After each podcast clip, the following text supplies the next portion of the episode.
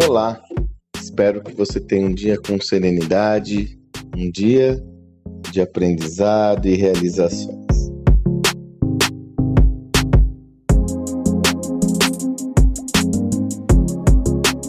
Essa semana tive uma experiência interessante numa loja que mostra muito o nosso viés em relação a todos os mecanismos de gestão e vai de cabo a rabo, do chão de fábrica até a liderança.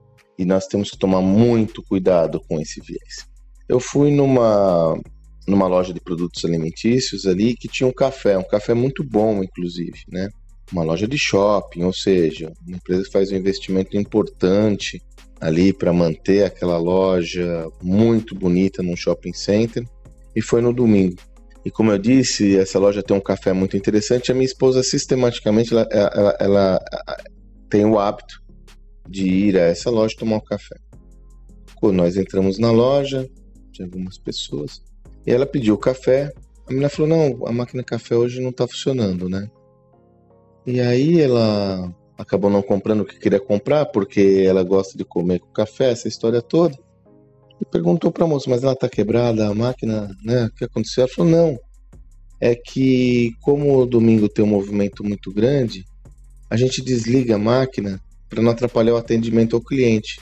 Porque senão eu tenho que fazer o café, atender, e aí isso acaba atrapalhando o fluxo da loja. Quer dizer, resolvemos o problema de atendimento, né? Se você tem algum problema de atendimento, é só você tirar um dos produtos principais da sua loja, que aí o cliente não vai te visitar e você não tem mais problema de atendimento. Note que isso é visto com uma naturalidade incrível e vem de encontro àquela tese que eu estou trazendo a todo momento sistematicamente, que é a política de centralidade do cliente, o tal do customer centricity que a gente comenta tanto, ela não é natural para todos nós porque nós nunca fomos forjados, treinados e capacitados para colocar o cliente no primeiro lugar das nossas decisões. Então, quando eu vejo uma situação como essa, um impulso natural, e não posso julgar ninguém por ter tomado essa decisão, é uma questão de mindset, é uma questão de repertório, é uma questão de treinamento, é uma questão de visão. Um impulso natural é desligar a máquina, tira o principal recurso. Só para você ter uma ideia, eu fiquei menos de 10 minutos nessa loja, nem isso, não sei entraram duas pessoas para pedir café.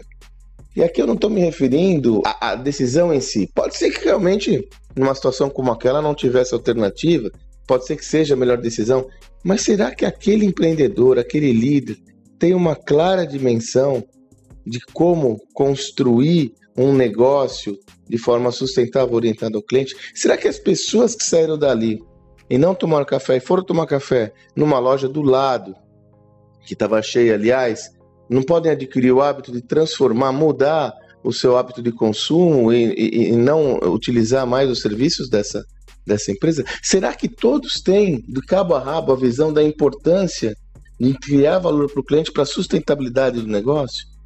Como eu disse, não questiona a decisão. Pode ser que seja uma decisão, não tem os elementos do empreendedor para tomar essa decisão. Porém, note que a pergunta certa deveria ser qual? Como eu consigo manter um nível qualificado de atendimento da minha loja, mesmo entendendo que existe ali a demanda por servir café naquele ponto de venda. Você pode achar que isso é pequeno, poxa, o Sandro aqui fez o áudio de hoje para mostrar um caso de um café. Não. Reflita sobre o seu negócio e pense quais decisões são tomadas pensando no que é mais confortável para você em detrimento do que é mais confortável para o cliente o que é mais confortável para o seu negócio, para a operação do seu negócio, em detrimento do que é melhor para o cliente. Você pode se assustar ao encontrar relações e equações como essa que eu acabei de citar, que para mim é muito mais uma metáfora de um viés de raciocínio nosso do que efetivamente um caso concreto, um ensinamento profundo de gestão. Ter uma empresa centrada no cliente, de fato, significa colocar o cliente no centro de todas as decisões de negócio. É sobre isso que a gente está falando. Meu caro, minha cara, deixa eu comentar com você uma coisa. Muitos têm me perguntado, eu tenho percebido que até nessa retomada, alguns não sabem do meu áudio, alguns não conhecem meu áudio, e muitos têm me perguntado como pode contribuir para esse movimento. É simples. contribuição que você pode dar é compartilhe esse áudio. Compartilhe com amigos, com equipe, com quem você julgar que faz necessário ouvir essa mensagem. Já faz quase dois anos ininterruptos que eu tenho apresentado aqui conteúdos diários. Então, se você julgar ser relevante, o que eu lhe sugiro? Compartilhe esse áudio, compartilhe essa mensagem com outras pessoas para que a gente possa aumentar cada vez mais esse movimento.